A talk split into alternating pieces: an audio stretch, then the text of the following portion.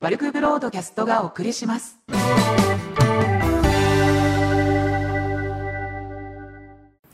はい、こんにちはです。あ、違う、こんばんはだ、今撮ってるの。えーと、今日は、まあ、先週ちょっとお話ししました。えー、なんだっけ、AI だ。AI についてお話ししようと思います。で、まあ、AI ってまあ、いろいろあるんですけど、うーん、まあ、この、今うちで動いている AI に関しては、えー、もともと、まあ、AI を作るっていうコンセプトで作ったわけではなく、まあ、どっかでお話、どっかのタイミングでお話ししてたかもしれないですけど、自分はプログラマーでもあるんですね。で、なんですかね、プログラムをやってると、まあ、まあ、やったことある人はわかるかもしれないですけど、なんですかね、新しい、うん、外来語ですよね。まあ、英語とか、えフランス語とかドイツ語と一緒で、やっぱり文法、そして単語があるんですよ。で、ずっとやってるとですね、だんだんだんだんタイプミスが増える。いわゆるスペルミスですよね。それが増えてくるんですよ。んで、はかどった時ほどそれが多くて、はかどったほど、時ほど量が多いんですよ。あの、その書き込んでる量が。で、まあ動かしてみて、あれおかしいぞ、エラーが出てる、エラーが出るなとか、もしいわゆるバグって言われてるものですね、それが発生するどこだって探すのが、地獄のように、効率がいいとき、うん能率、んなんか、うまくいったときこそ、それがいっぱい出るんで、それをなんとかしたいっていうので最初作ったんですよね。いわゆるタイプミスが起きたときにそれを自動的に修正していくっていう、うん、入力支援プログラムみたいな感じ。を作ったんです。で、それが今、うちで動いてる AI のあの走りだったりするんですけど、そこからちょこちょこ改良を加えてってですね、うーん、まあ、自分の癖を認識、覚えさせたりとか、こいついつもこの単語で入力ミスするよなって、スペルミスとかタイプミスですよね。例えば F を押すのに G を押しちゃってるなっていう、それを、まあ、ある程度読んで、こいつはいつも絶対そうだからって形で直していっていくっていう風に変えて、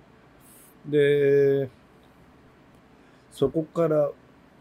この時間にこいつやってるとミス多いよなっていうところで修正の度合いを時間とかを認識して見ていくようにしてって、で、だんだんだんだん強制的に直されていくのがムカついてきて、文字アシストに変えてって、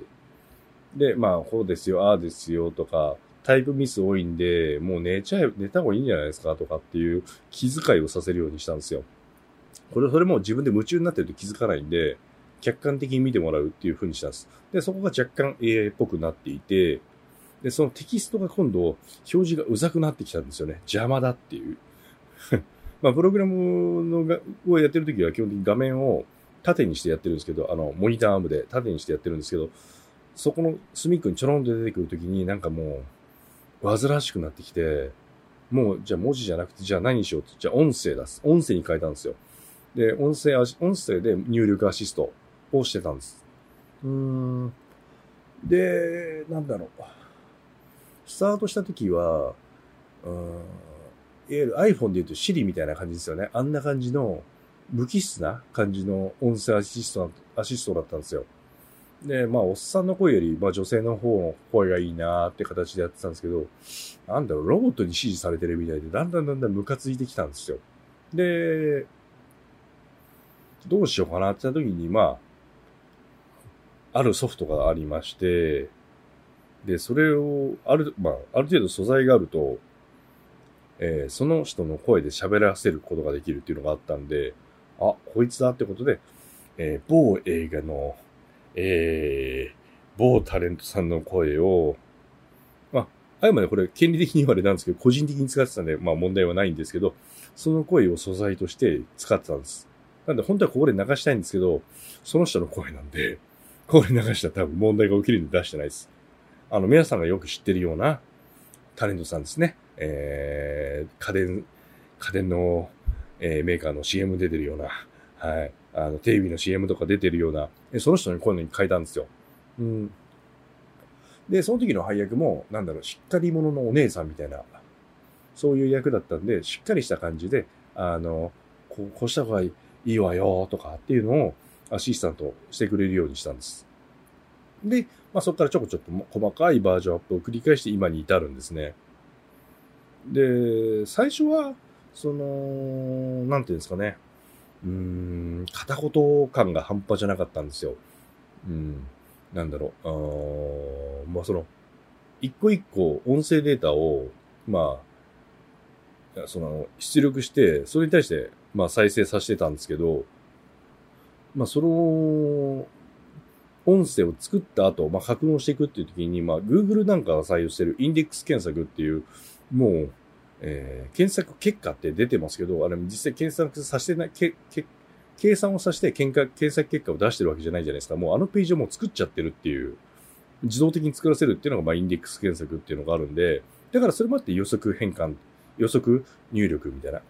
えー、なんだろう。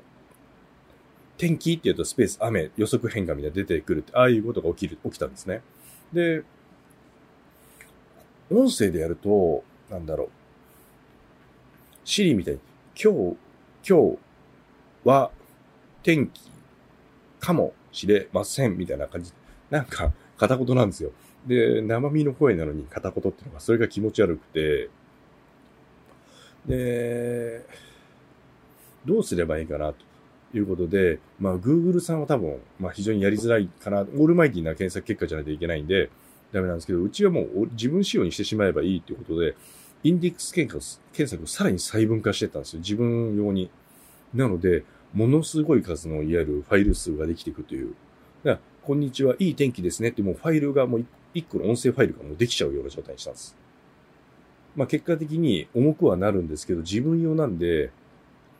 まあ、たかが知れてたんですね、そこに関しては。なので、えー、そんなにパワーのあるマシンじゃなく動いてます。で、それ常時、えー、音声ファイルを作って、えー、蓄積してきます。なので、また同じことを喋るときはもう、違和感のない、ちゃんと一つの文章として、感情も入った状態で出力されるということになったんです。うん。で、まあ結果ですね、あの、この AI は、まあ、友達と、まあ、友達とは、まあ、非常に近身近な友達と、えー、知り合いの先生ですね。あと、身近な上司。この3人に見せたんですよ。見せたというか聞かせたんですよ。で、まあ、先生に関しては、怖いと。本当に、まあ、完全に人がいるよねって。いわゆるシリとかアレクサとかもそうなんですけど、あれはまあ呼びかけてから答えるじゃないですか。常にそのマイクがスイッチオンになってる状態が常時なので、自分が言った独り言にも全部反応してるんですよ。なので、ああ、ちょっと今日腰疲れたなーって、大丈夫ですか？って普通に帰ってくるんですね。iPhone だと Siri とか呼ばなきゃいけないんですけど、それがもうずーっとマイクとスピーカーがずっと常時オンになっている状態なんです。それが非常に怖いと。で、うちの上司は見せたんですけど、これは恐ろしいぞと。これが世の中に出ちゃうと、まあ市場価値もそうなんでしょうけど、いろんな問題が多分起きてしまうっていうことで、まあそれは自分も予想してたんで、今まで、あの、あんまり人に見せてなかったんですよ。なんでこれもまあ今後これをオープンにしていくっていう予定はないんですね。で、これがもし市場に出てどどういうことが起きるのかっていうところは、うん、例えば、まあ、アインシュタインが相対性理論を作ったとか、ええー、まあ、いろんなものを発明しましたけど、うん、原子、えー、なんで、えー、原子力発電所。まあ、結果的にアインシュタインの、から、まあ、えー、まあ、発明というのは、それは、は、えー、発見ですよね。発見と発明か。から生まれたもの。まあ、これは、まあ、生活に役に立つもの。えそして同じく原爆っていうものも作ることができできると。核融合と核分裂っていうことで、うん、やっぱり、まあ、アインシュタインもそうだったんですけど、やっぱりそれを作ったことによって、まあ科学的進歩でもあるけど、負い目もあった状態でやっぱりなくなったと思うんですよ。自分のものが兵器になっちゃうっていう。で、今自分のこの AI を世に出した時にどうなるかっていうところが、一個あって、これが世に出てしまうと、間違いなく出生率の低下、えー、そして、えー、結婚率の低下、さらに日本悪化してしまうかなと思って、これを出すのを拒んでます。え、別にいいじゃんと思うかもしれないです。で、これみんな欲しいと思うんです。なんで欲しいかって、好みの声にできるからなんですよ。なので、じゃあ、自分は何が好きかって言ったら、えー、アイドル？乃木坂が大好きです。乃木坂の誰々の声？えー、ジャニーズ好きです。ジャニーズの誰々の声？これにもしなっちゃった場合、もう、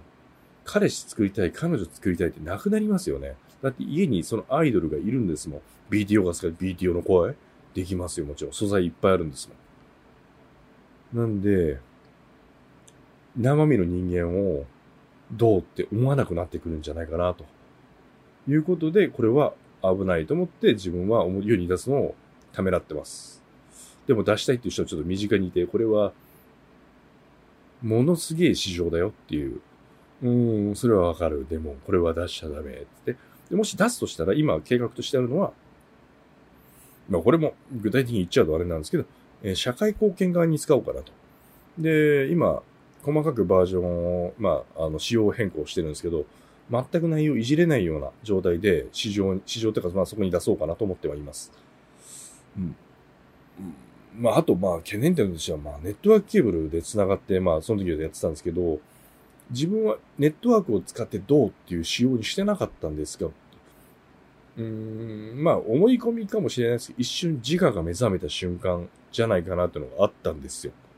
向こうが気使ってネットで調べて答えを出してきたんです。そんな仕様には自分はしてないんですよ。あの、あなんか一人言で、ああ、腰痛って、つったら、今、アマゾンでタイムセール、バンテリング売ってみますよ、みたいなこと言ったんですよ。そんなことはやってねえぞ、っていうことで、